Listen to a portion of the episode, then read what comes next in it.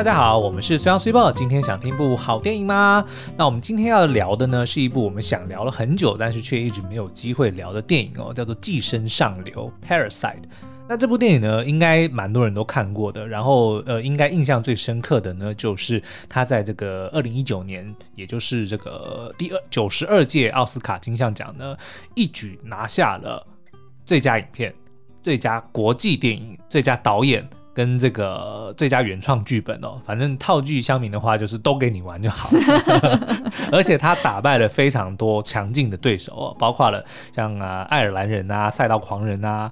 吐槽男孩啊，婚姻故事一九一七，还有小丑这些非常厉害的对手哦。嗯嗯，但是呢，寄生上流它实在是太深了，嗯、然后它的议题也很多元，所以今天一集 podcast 是聊不完的。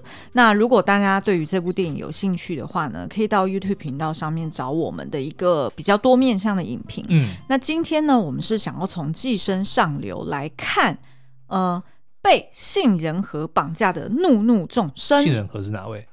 杏仁核就是在电影里面是促成这个金斯基杀鸡的主要原因。哦，OK，、嗯、好，那如果你没有看过这部电影呢，我们今天就要不好意思爆雷了。嗯，但是已经这么久了，所以就也不要怪我们了。好，反正寄生上流呢，就是因为最后呃的结局就是有一部有一个蛮。蛮惊悚的惨案，对的凶杀案哦。那我今天 Cibo 是想要借由他读的一本书，嗯，来探讨是什么原因造成的这个杀机，而且这个其实是电影里面没有讲的哦。对，没错。好，那我们就先来介绍一下这个呃故事的架构哦。它其实就是在描述呢这个金家四口，也就是有爸爸妈妈，然后还有一个哥哥姐姐。嗯，哎，哥哥妹妹，我怎么会讲哥哥姐姐？好，反正呢，他们四个人就是。是过着很贫穷的生活，他们住在那种半开放式的地下室。嗯，然后呢，啊、呃，你可以看到说，他们平常就是靠着爸爸妈妈去做这种手工活，嗯，去折那种披萨的盒子啊，或者是一些其他的那种呃手工艺品哦，然后来帮家里面赚取微薄的生活费。嗯、那呃，这个大儿子呢，他也是算是考试失败，然后呢，这个。妹妹也都是一直都待在家，然后妹妹很会做，很会做 Photoshop，对 Photoshop。于是呢，他们这对兄呃兄妹呢，就算是呃利用了自己的强项哦，嗯、然后想尽办法为。自己的家找到一个可以寄生的地方，嗯哼，怎么说呢？这个长子基宇呢，他就透过学长的介绍哦，普学长是朴旭俊哦，哎，对，对 他就进入了一个非常有钱的朴家，嗯，去帮里面的呃一个女儿去做家教哦，对，然后他就看到说，哎，好像这一家。这家子好像都有点傻傻的，嗯，然后好像呢蛮有机会让他的妹妹也可以偷偷的潜入来，然后化名成为一个呃国际知名的美术老师，嗯，Jessica，对，然后呢他就把他妹妹带带进来了，嗯，然后接着呢他又发现说，哎，他们家好像嗯有办法把这个司机给弄走，对，于是呢就换了他爸爸，也就是我刚刚讲的这个金司机，嗯，也进来当司机大哥了，对。然后他们又把这个管家给弄走了，然后就把自己的妈妈给换进来了。哦，于是呢，他们这金家四口从此就寄生在这个普家这个上流世界，堂而皇之进入了这个上流社会。对，嗯、那原本他们这呃四个人呢，就是过着幸福快乐又美满的人生哦，就觉得哇，他们真的是转运了哦。对，那但是呢，没想到某天晚上，就在他们还在庆祝的时候呢，却发生了这个呃，就是原本被他们赶走的那个管家。嗯又回到了这个地方，对，然后求他妈妈啊、呃，让他再进入这个房子。那后来他们就发发现了一个惊人的秘密哦，嗯、原来呢，在这个普家的地下室有一个密室，嗯哼，在那个密室里面呢，居然还关着。就是前任管家的丈夫哦，也就是说，前任管家跟她丈夫某种程度也算是寄生在他们家。对，OK，就是也所以前后任的寄生虫就相遇了。对，没错。Uh huh、那寄生虫相遇相遇的时候会怎么样？当然就是利益冲突，大打出手。对对对，嗯、于是他们就有蛮多的这个，就是什么扭打啦，然后就开始呃发生了一些后续的状况哦。嗯、那也因此呢，就是让这个。啊，金家呢就没有办法再很顺遂的可以继续寄生在这个蒲家。嗯，那呃，我们今天想要聊的重点呢，会想要呃聚焦在这个金爸爸身上。对，也就是后来就是进来作为司机大哥的这一位金爸爸，就是由宋康昊所饰演的。嗯嗯，那我们会发现呢，金爸爸他从一开始到算是。电影的倒数应该倒数十分钟吧，嗯、他都是一个老好人一枚。对，基本上呢，从头到尾都是嘻嘻哈哈，然后呃，就是无忧无虑的过着他的贫穷的人生。嗯、对，然后呢，他也对他的子女们也算是哎蛮某方面蛮开明的。哎，对对对，对，就是好像说没有成就什么事也没关系，就是平平安安、健健康康的就好了。对，没错没错。嗯、然后呢，所以呃，我们其实是。觉得哎，这个爸爸人还不错哎，对，然后也觉得哎，他好像一路以来也都蛮逆来顺受的。嗯、因为其实呢，他自从来到了这个普家之后呢，其实有一个东西算是困扰着他，嗯，但是呢，我们都发现，呃，他都还是脾气很好的接受了。对，怎么说呢？譬如说，像是呃，这个普家的小儿子有发现说，哎，好像那个美术老师啊、嗯、，Jessica。怎么身上的味道跟这个金丝鸡的味道很像哦？然后就开始有聊到说，就是他们身上有一股味道是我不熟悉的，嗯、就是我没有闻过的。但是他们两个身上的味道却是一样的。哎，对对对。嗯、然后那时候呢，金爸爸还有特别提醒说，哎，我们都要回家，就是特别再把衣服洗干净哦，嗯、才不会被人家闻出来。对对对对对，是一家人。对对对。嗯、然后呃，你也会发现说呢，就是呃，这个金爸爸呢，他某一天晚上，就是当他们呃，就是跟这个。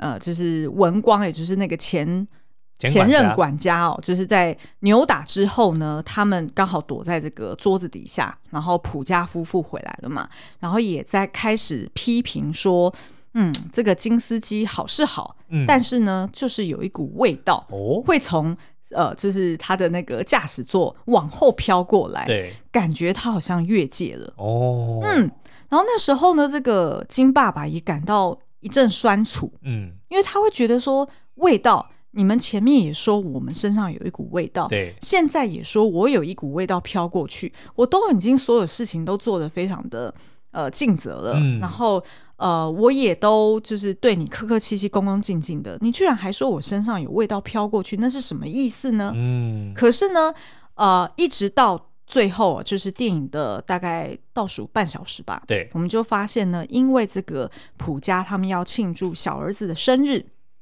所以即便呢前一天呃这个金家他们家因为下暴雨的关系哦，就被这个地下室就整个被淹掉了，嗯、然后他们呢全家人就还被政府安顿到那种收容中心里面，可是呢这个金家的父父女父子三人呢就还接到电话哦。要求他们赶快赶到这个普家，然后要去帮这个小儿子庆生。哦，也就是自己都还在水深火热，但是主人家却只想着自己的吃喝玩乐这样子。对，没错。Okay 然后呢，呃，就是这个金爸爸呢，还得要就是想办法去，就是洗个澡啊，然后换个衣服，然后他才可以带这个普太太去超市里面买菜嘛。那结果没想到呢，一进到车子里面，哦，就是一阵忙乱之后，普太太居然呢，就是还把。双脚翘到了这个就是副驾驶座上面，对，你就想象，呃，金司机他是在开车的人，嗯、然后当后面有人把脚翘到前面来，是不是他一转头，他一转头，基本上那个双脚就在他的脸旁边嘛，对，不对？所以其实是很不尊重的一件事。是即便这这台车是他们家的，嗯、没错，可是呢，大家都知道，脚基本上就算你怎么再洗的干净，它就是有一股味道。嗯，然后呢，它也是一种，嗯。哎，就是比较不尊重的象征。那你干嘛闻我们家雷神的脚？哦，我们家婶婶，哎，我们家婶婶是狗，就是如果有家里有养狗的人就知道，狗的脚掌味呢，好香哦，有一股爆米花味，我觉得是巧克力味。哦，有一点巧克力，也有一点咖啡，嗯、然后重点是它两只脚、两只手肘的味道还不一样。哎，对，因为它会吃啊。对，单独闻是一个味道，合起来闻又是另外一种味道。嗯、好，anyway 回来啊，反正就是呢，狗的脚很好闻，但是人的脚，你知道我还会亲它的脚哎，你不要亲了它再来亲我。有啊，都是这样子的、啊，你现在才知道吗？好，回来我们要讲的就是说，狗的脚很好闻，嗯、但是人的脚呢，当然就是呃，除了。真的会臭之外呢，其实也是一个很不尊重的一个行为哦。哎，对，所以你看嘛，像譬如说圣经里面才会有讲说什么哦，耶稣他呃蹲下来为十二门徒去洗脚，嗯、这件事情，它的一个它的实质，它的象征意义大于实质意义。嗯、意思就是说，象征意义就是当一个人愿意为另外一个人洗脚，嗯、或者是碰触他的脚的时候，那个是代表是出自于多大的一个。呃，爱护，uh huh, uh huh. 或者是我呃谦卑之意，嗯、对不对？那可是呢，当两个人就是所谓的金爸爸跟这个普太太，他们只是所谓的雇佣关系，对。可是呢，这个普太太却是呃在前一天才抱怨这个呃金司机的身上味道，嗯、好像就是有一股味道，就是可能是做捷运还是。就是 在外面，中文在外面通勤的味道，酸味。哎，对对对，嗯、就是因为他们家就太太有钱了嘛，所以他们 always 都是有人开车载他，嗯、所以他并不知道外面在外面通勤，在外面跑的那种身上沾染的味道是什么味道。哎、嗯，事实上还真的有，因为我以前上班的时候都是骑摩托车，对，外面的空气真的有一股味道，就是我是、啊、我只要我骑车，嗯、就是那一天回家的身上的衣服味。一定就是有一股，就是有一股味，是啊，是外面的空气的味道。嗯、然后，然后那个味道是如果没有在开，呃，就是没有在骑车的人是不知道的。OK，他会以为是衣服没有洗，还是是潮湿的味道。对对，那所以呢，这个呃金爸爸那个当下其实就已经内心很不满了，嗯、因为前面的你嫌我臭，但是你却把脚放出放上来，没错。嗯、那所以你的脚就不臭吗？对，那个已经是呈现一种。阶级意识的味道了。嗯、是。那所以呢，呃，当这个金爸爸他去到了普家，然后又被这个普爸爸要求说，你要扮成这个印第安人哦，嗯、因为呢，我们就是要想办法要取悦我儿子开心。对。所以呢，呃，你要配合一下。哎，我知道今天是你的加班日哦，今天是放假，嗯、那我特地特别找你来。不过呢，我还是会付你这个加班费，所以你还是。就是意思就是说，你就乖乖的，然后你就给我玩的开心一点的意思啦。虽然他讲的没有那么不客气，但是他其实就是这个意思。言下之意是这个意思。对，所以对于这个呃金司机，我想他已经。如果你看一个人的情绪，他是像可能已经到七分了，对 对对，对 就是满分十分，他应该已经到七分了。那最后是什么让他爆表的？嗯，也就是呢，我们刚刚不是有提到说，这个前任主管的夫妇，事实上也是啊、呃，就是寄生在不是主管。哦，对，我怎么这样说？前任的这个管家夫妇哦，他们不是就是前一天晚上，然后跟他们金家打架失败嘛，嗯、然后最后就被关在这个密室里面。对，那这个呃丈夫呢，他就呃在庆生会的当场就爬上来了，嗯，然后呢当众行刺，嗯、然后我记得是直接就杀了这个妹妹呃 Jessica 嘛。对，那对于这个。金斯基来说，他当然在那个当下，他是晴天霹雳，嗯、就是他的女儿在他的眼前被杀。对，那当然就是呃，现场的所有就是参加 party 的人就一哄而散。对，可是呢，就在那个当下，这个普爸爸还真是白目，就是男主人。嗯嗯，嗯这个男主人居然露出了。很嫌恶，然后感觉很臭的味道。哦，因为当然就是从这个密室呃躲了好多年的这个男人、呃、男人他走上来，当然就是会有一股不一样的味道嘛。嗯、所以这个呃普就是这个男主人，他马上就露出了嫌恶的表情，然后被这个呃金司机看到的时候，他居然在那个当下不是想着赶快去救他女儿，反而呢是回过头来嗯捅了。这个男主人一刀哦，然后这里就是这整部片最惊悚，然后也最让大家觉得就是的对我的。然后接着，虽然你要不要聊一下后来这个就是金斯基他怎么了？后来金斯基怎么了？其实我有点忘了。我本来想说让我喝口水。OK，好啦，反正呢，金斯基他在那个当下他，他呃就刺行刺之后，他也发现就是自己闯了大祸，嗯、然后所以就在很慌乱的情况之下呢，他一个转身。就躲到了密室去了，哦，然后就把密室给关上门。对，因为事实上，呃，知道密室的只有他们金家人，以及就是前任的管家。对，但是因为前任的管家看起来两个人要么就是呃死掉，要么就是疯掉嘛，所以基本上呢，他是呃有机会躲在那边都没有人可以知道的。嗯嗯、所以呢，他就呃躲到了密室里面。那当然，对于这个剩余的金家人的。就是下场不是很好啦，当然 Jessica 就死掉了，嗯、然后呃，这个我知道他哥哥好像就是头被重击嘛，对，被石头重击，然后所以也有一点有一些后遗症，我记得他会不由自主的笑，对对对对，嗯、那所以当然这是一个悲剧的下场。对，那我们今天要聊的是什么呢？我们今天要聊的也就是这个味道这件事情，为什么会让这个金爸爸因为那一个表情？对，而失控杀人。嗯嗯，因为就像我们刚刚说的，其实金爸爸从以前到现在都是非常 consistent，嗯，他就是一个老好人。对，然后他就是什么东西都无所谓，什么东西都随波逐流。那所以我们没不敢相信他最后在就是在那一刻，嗯哼，就只是因为味道，然后让他。决定要行刺吗？就怎么会做出这样的事情？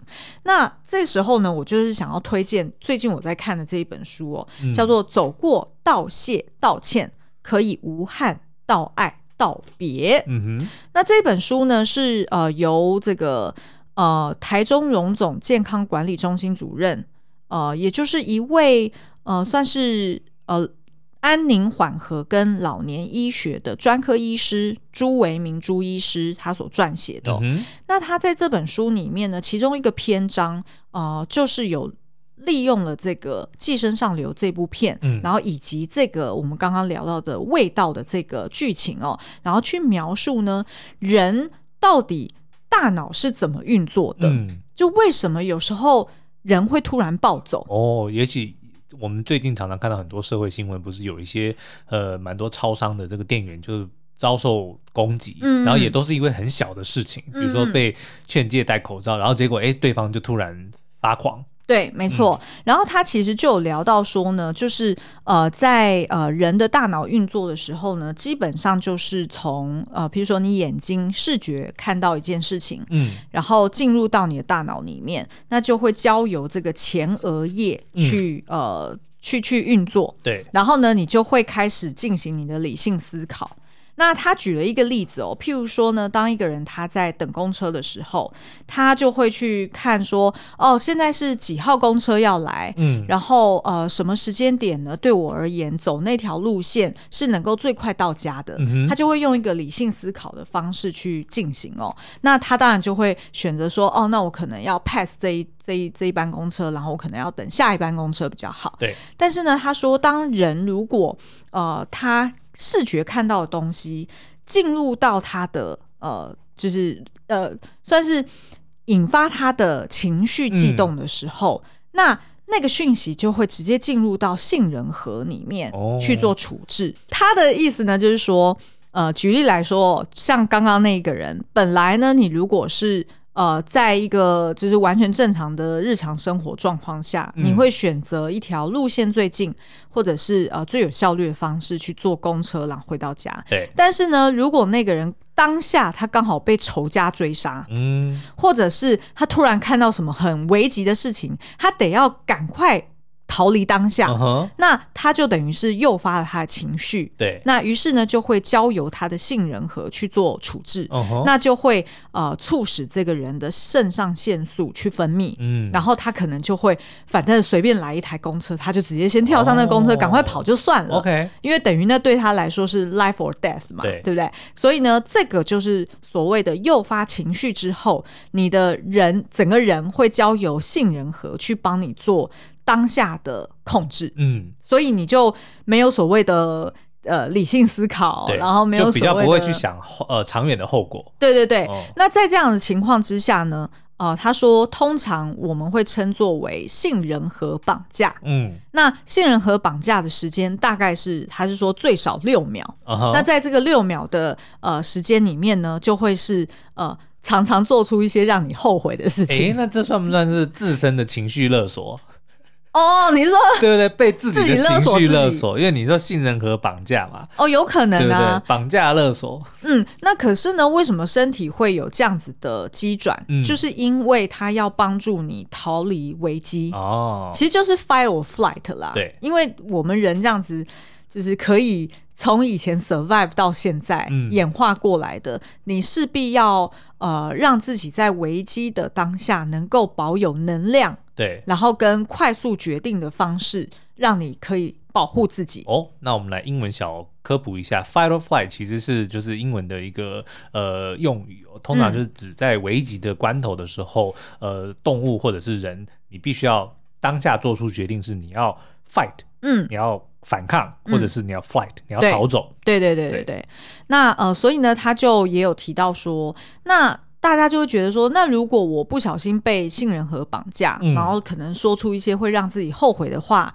或者是做出一些让自己后悔的事，甚至呢，很多人在盛怒的当下，嗯、他可能会事后想不起来他为什么会、嗯、他做了哪些事情，或者是他为什么会做出那些事情，就是因为他被杏仁核绑架了。哦、那所以他就有提到说，那我们就要呃试图去控制自己，让自己是。Always 让这个前额叶去帮助自己做出正确的判断，嗯，而不要让杏仁核去绑架我们。诶，我们看那么多。作品像比如说有那个脑筋急转弯，还有那个什么柔美的细胞小将，对对对，为什么没有杏仁核的这个角色出现呢？我觉得很有趣哦。哦，可能是因为太复杂，所以他可你看哦，脑筋急转弯他就直接用怒怒来呈现。哦，怒，那那那是一种情绪啊。对，那我觉得他这样子简化动画才有办法，就是讲好这个故事，否则太多机转了。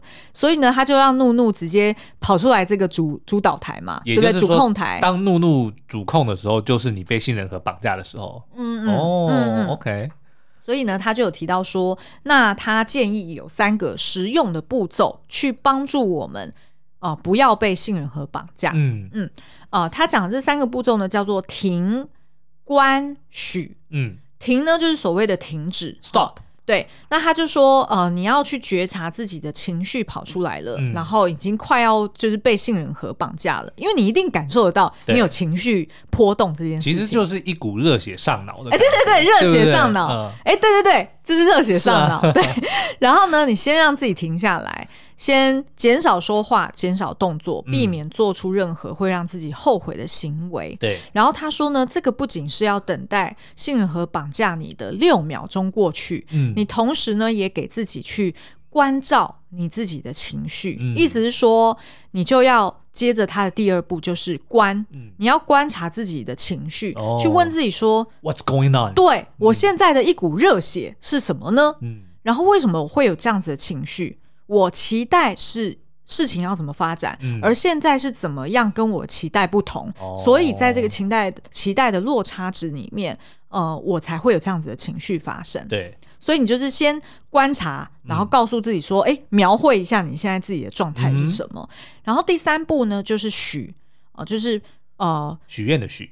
对，允许自己的许，就是你允许自己可以有情绪。哦，他的意思就是说，你不要去批判，说我怎么可以有这种情绪？嗯，我怎么那么糟糕？我怎么没有办法控制自己？对，呃，我不是一个好人，blah blah blah，就是你不要去鞭策或者是去打压自己，不要自责。对，嗯，你反而呢，要因为自己可以理智的去关照自己的情绪的时候，嗯，给自己一点鼓励。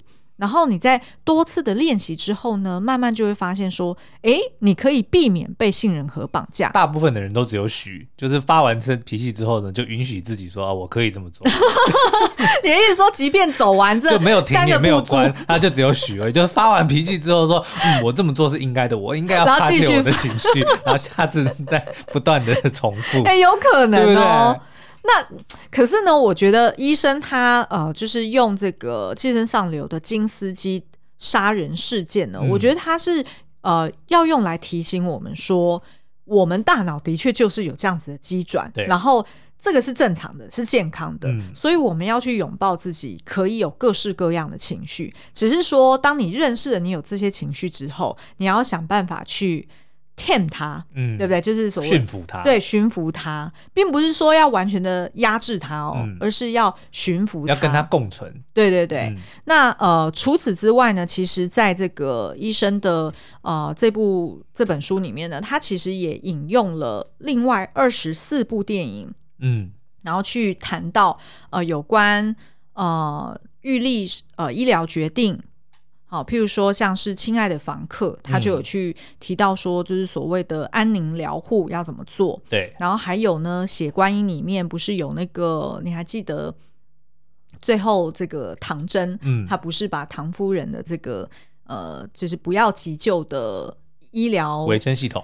对对对，就是不要急救的那个医疗的声明书，嗯、把它撕掉嘛。哦、然后不是就跟他讲说要救他万年富贵嘛，对不对因为他是为了要复仇嘛。嗯、然后所以呢，啊、呃，医师也有在这本书里面去聊到说，就是写观音里面也给我们的一些启发。嗯、哼然后再来呢，就是我觉得很有趣，这个应该你会想要看，对就是呃。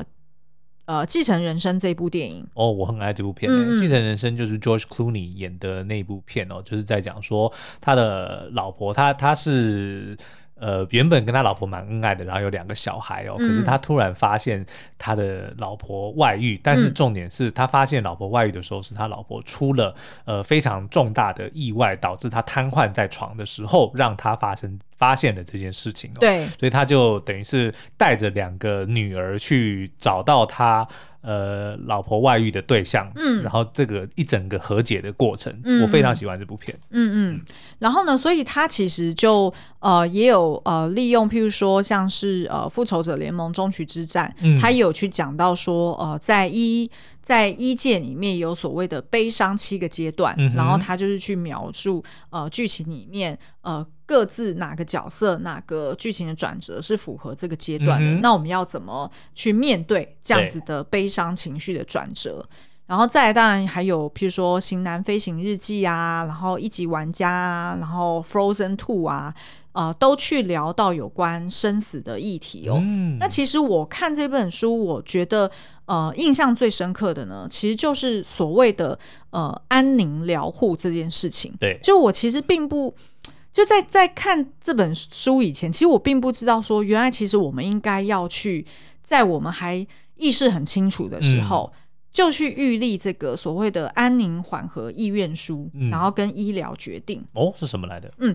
譬如说呢，在那个就是病人自主权利法里面呢，就描述到说，如果呢，就是病人有符合一些临床条件，嗯啊，然后呃，而且有预立这个医疗决定的人呢，那这个医疗机构或者医师呢，就是要按照这个呃医疗决定去终止或者是不实施这个维持生命治疗或者人工营养，然后流体喂养的。呃，状态啊，嗯、譬如说像是呃末期的病人，或者是处于不可逆转的昏迷状况，对，或者是呃你已经进入到极重度的失智状态，或者是呃永久植物人状态，然后还有一些其他的呃，就是呃那个中央主管机关他有去公告的一些疾病哦，嗯、那这样子就符合，就是你可能就可以去呃特别在这个呃。医疗决定书里面就去提到说，你可能就是不实施什么心肺复苏术啊，嗯、或者是，是不要救我的概念啊，对，或者是什么维生医疗，甚至包含譬如说什么人工营养跟流体喂养，像是什么鼻胃管啊，嗯、什么全静脉营养啊，这些你都可能可以去把它注记在那个就是书上面哦。嗯、那这样子，等到你要是真的进入到刚刚我提的这些状态的时候，对，那呃。医生就可以按照这个作为一个好像 SOP 或者是一个 guideline，、嗯、然后去处置你的就是最后你的人生的最后一段的旅程哦。Okay, okay. 那其实我觉得这件事情是不管是什么人，其实都应该要先写清楚，要先跟身边的家人们也都先沟通清楚的。嗯、因为以正常的状况来说，家人们都会希望无论如何都要把。人给救活，再说。对对对，嗯、但事实上，可能在譬如说像《亲爱的房客》里面的这个呃那个老妈妈的状态，她、嗯、可能是糖尿病的末期，嗯、然后身体都已经开始溃烂，然后失明，然后每天都非常的疼痛。对，她可能是不适合继续在医院里面继续做积极性的治疗，甚至他本人的意愿也是。对呀，希望继续这样受苦。对对对，嗯、所以他在书里面其实就有描述到说，像《亲爱的房客》的案例，就是他 maybe 可以做这种所谓的居家的安宁疗护。嗯，那这时候可能医生他会按照你的状况，然后去帮你开立，譬如说是不是真的需要吗啡？嗯，然后可能有一些什么缓和的贴片等等的，哦，所以他就不需要自己靠着这个非法的途径去。没错，没错，其实这些都是可以在家里是可以合法使用的，嗯、只要按照呃，就是呃。政府跟医疗机构他们的一些规范，嗯、那基本上你是可以申请得到的。是，那所以呃，这个其实我觉得是，就是我以前真的不知道有这件事情，嗯、所以其实我们应该要去研究一下。OK，就是呃，不管是我们预立这个声明书，然后去指定所谓的委托人，然后再就是我们也要去跟我们自己的家人去沟通这件事情，嗯、才不会让那个受委托的人，譬如说我们是彼此的委托者好了。对，假设你要是真的怎么样了，嗯、然后。呃，你指定的就是状态，就是哦，你不插管，通常举这个例会讲说自己啦，不会不会指对方。OK OK，因为我本来要讲的意思是说，假设是你真的怎么了，然后呢，然后我要 follow 你的 guideline 嘛，啊、对不对？对对对，我会说，哎，这个是他当初预立的这个声明书是这样子，uh uh. 可是有可能你的爸妈也就是我的公婆，嗯、有可能。不认呐、啊，对，因为因为谁会不希望把用自己当案例的、啊？没有啊，就是意思就是说，你应该要也要在你生前的时候，嗯、就先去跟你爸妈讲清楚，对不对？嗯、然后这样子呢，才不会让我到时候要去收拾这个残局，因为变成说我还要去跟跟我公婆解释说，哦，为什么他要死，我我们得要。就是他他不想要积极的治疗，嗯、然后我们得要放弃积极的治疗，对，然后还要怪你是狠心的媳妇，欸、是不是觊觎财产？对对对对，就是类似像这样的概念，okay, 所以我觉得其实是嗯是蛮。就是是蛮好的概念，嗯、我们应该要去多理，就是多了解一下这一块。OK，那这样其实照你听听你这样子讲，其实因为我们一直以来也都是用电影来呃分享说教了我们什么事哦。嗯、那我觉得这本书好像其实是呃讲了更多，尤其是跟医疗相关实用的一些电影教我们的事。嗯嗯，对啊，没错啊。所以其实如果有机会的话，其实大家也可以到这个呃博客来上面去找商周出版的《走过道谢》。道歉可以无憾道爱道别这一本书哦，嗯、那呃，它里面总共有二十五部电影，几乎大部分都是我们看过的。是，嗯，好，那如果我们刚刚提到的这几部片，你们也想要听我们聊，不只是书里的内容，还有我们自己的一些心得的话，也欢迎到 Apple Podcast 底下五星留言跟我们说。好哦，那今天的节目就到这边，下次再见，拜拜，拜拜。